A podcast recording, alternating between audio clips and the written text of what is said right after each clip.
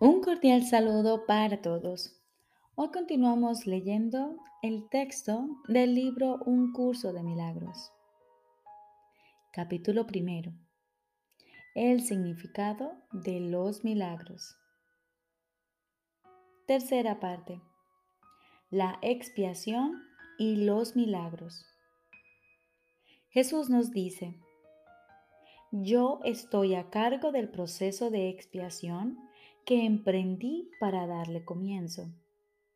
Cuando le ofreces un milagro a cualquiera de mis hermanos, te lo ofreces a ti mismo y me lo ofreces a mí. La razón por la que te lo ofreces a ti mismo primero es porque yo no necesito milagros para mi propia expiación, pero estoy detrás de ti por si fracasas temporalmente. Mi papel en la expiación es cancelar todos los errores que de otro modo tú no podrías corregir. Cuando se te haya restituido la conciencia de tu estado original, pasarás naturalmente a formar parte de la expiación. A medida que compartas conmigo mi renuencia a aceptar error alguno en ti o en los demás, te unirás a la gran cruzada para corregirlos. Escucha mi voz, aprende a deshacerlos y haz todo lo necesario por corregirlos. Tienes el poder de obrar milagros. Yo proveeré las oportunidades para obrarlos, pero tú debes estar listo y dispuesto. El obrarlos trae consigo convicción en la capacidad, ya que la convicción llega con el logro.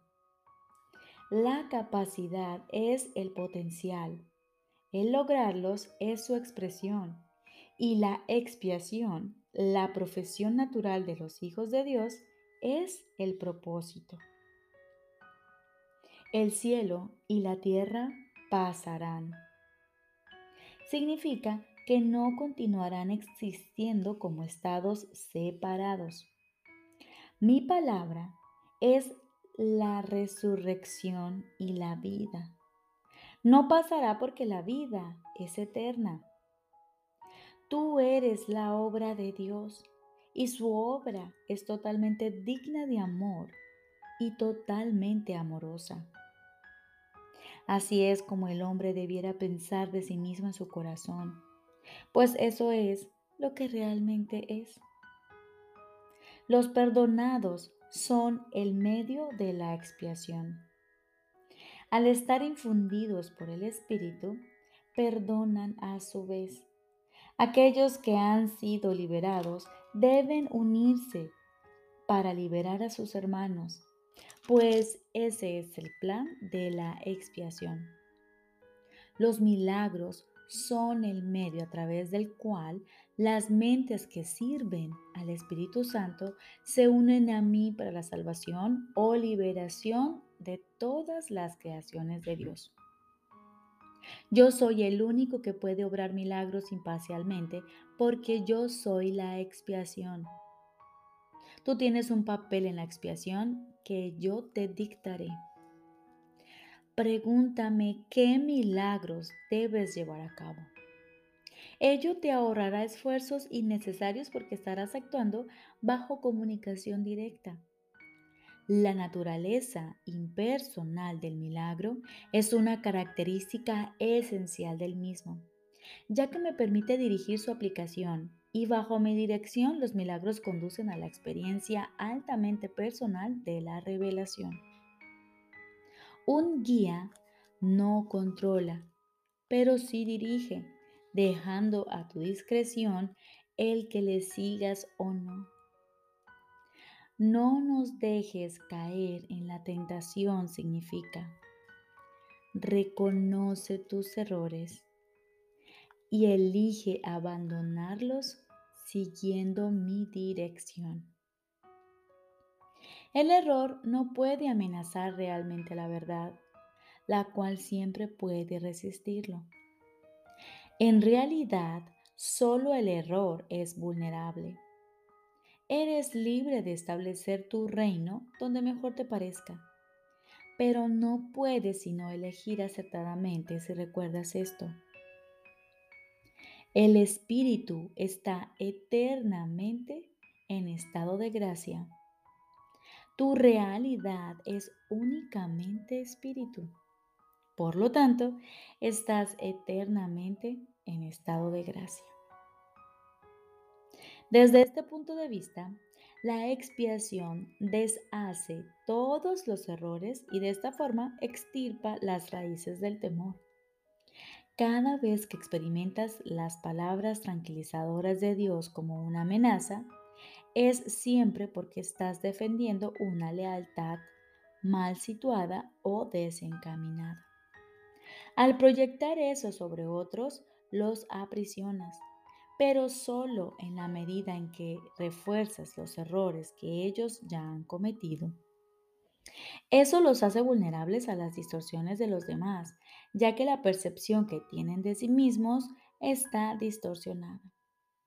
El que obra milagros tan solo puede bendecirlos, lo cual desvanece sus distorsiones y los libera de su prisión. Respondes a lo que percibes. Tal como percibas, así te comportarás. La regla de oro te pide que te comportes con los demás como tú quisieras que ellos se comportasen contigo. Esto significa que tanto la percepción que tienes de ti mismo como la que tienes de ellos debe ser fidedigna. La regla de oro es la norma del comportamiento apropiado. Tú no puedes comportarte de manera apropiada a menos que percibas correctamente. Dado que tú y tu prójimo sois miembros de una misma familia en la que gozáis de igual rango, tal como te percibas a ti mismo y tal como lo percibas a él, así te comportarás contigo mismo y con él. Debes mirar desde la percepción de tu propia santidad a la santidad de los demás. Los milagros se dan en la mente que está lista para ellos.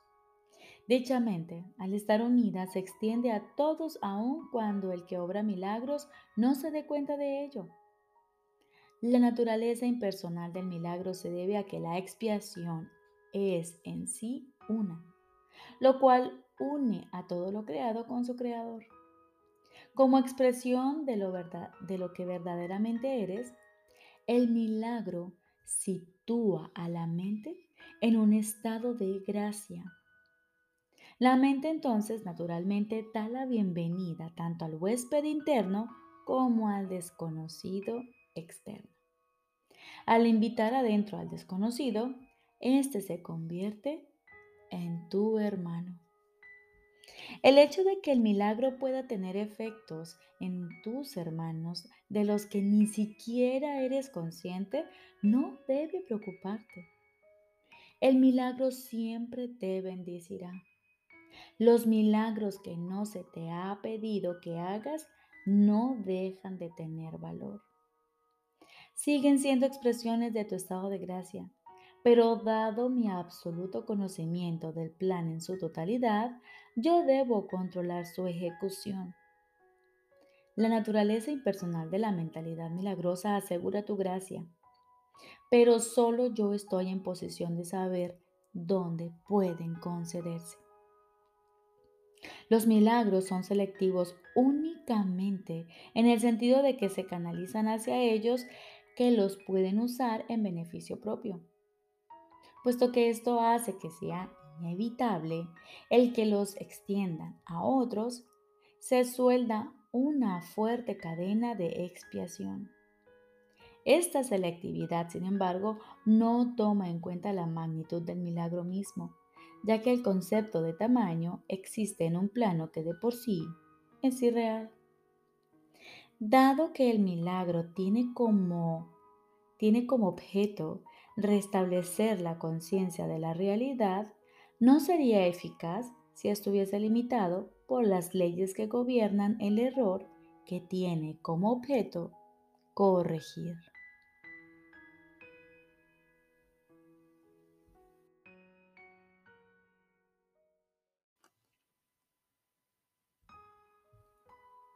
Ahora continuamos con el libro de ejercicios. Lección número 4. Estos pensamientos no significan nada. Son como las cosas que veo en esta habitación, en esta calle, desde esta ventana, en este lugar.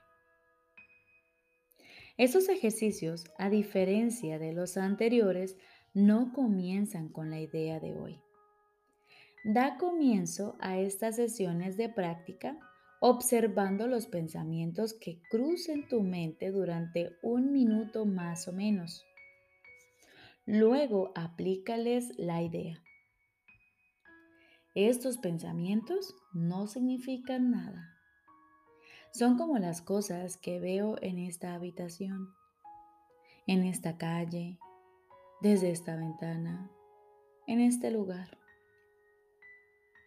Si ya eres consciente de pensamientos que no te hacen feliz, úsalos como sujetos para la idea. No selecciones, no obstante, solo los pensamientos que a tu parecer son malos. Si te acostumbras a observar tus pensamientos, descubrirás que estos representan una mezcla tal que en cierto sentido a ninguno de ellos puede calificársele de bueno o de malo. Por eso es por lo que no significan nada. Al seleccionar los sujetos para la aplicación de la idea de hoy, se requiere la acostumbrada especificidad. No temas usar pensamientos buenos ni malos. Ninguno de ellos constituye tus pensamientos reales, los cuales se encuentran ocultos tras ellos. Los buenos, entre comillas, no son sino sombras de lo que está más allá y las sombras dificultan la visión. Los malos, entre comillas, son obstáculos para la visión y por lo tanto te impiden ver. No te interesan ni unos ni otros. Este es un ejercicio importante y se repetirá de vez en cuando de forma ligeramente distinta. Nuestra meta es enter entrenarte en los primeros pasos hacia el objetivo de poder separar lo que no tiene significado de lo que sí lo tiene. Representa el primer esfuerzo en el objetivo a largo plazo de aprender a ver que lo que carece de significado se encuentra fuera de ti y lo significativo dentro. Es también el comienzo del entrenamiento que le permitirá a tu mente distinguir entre lo que es lo mismo y lo que es diferente. Al usar tus pensamientos como sujetos para la aplicación de la idea de hoy, identifica cada uno de ellos por la figura o acontecimiento central que contenga. Por ejemplo, este pensamiento acerca de no significa nada. Es como las cosas que veo en esta habitación, en esta calle, desde esta ventana, en este lugar. Puedes aplicar la idea a sí mismo a cualquier pensamiento particular que reconozcas que es perjudicial. Esta práctica es útil, pero no sustituye el procedimiento de selección más al azar que debe seguirse al llevar a cabo los ejercicios. En cualquier caso, no examines tu mente por más de un minuto. Aún no tienes suficiente experiencia como para poder evitar la tendencia a preocuparte innecesariamente. Además, puesto que esos ejercicios son los primeros de su índole, tal vez te resulte especialmente difícil suspender todo juicio en conexión con tus pensamientos. No repitas los ejercicios más de tres o cuatro veces al día. Volveremos a ellos más adelante. Recordemos. Lección número 4. Estos pensamientos no significan nada. Son como las cosas que veo en esta habitación, en esta calle, desde esta ventana, en este lugar. Esta idea se hace observando los pensamientos que crucen tu mente durante un minuto más o menos, tres o cuatro veces al día. Puedes hacerlo siguiendo este ejemplo. Este pensamiento acerca de... Allí pones cualquier pensamiento que venga a tu mente. No significa nada. Es como las cosas que veo en esta habitación, en esta calle, desde esta ventana, en este lugar.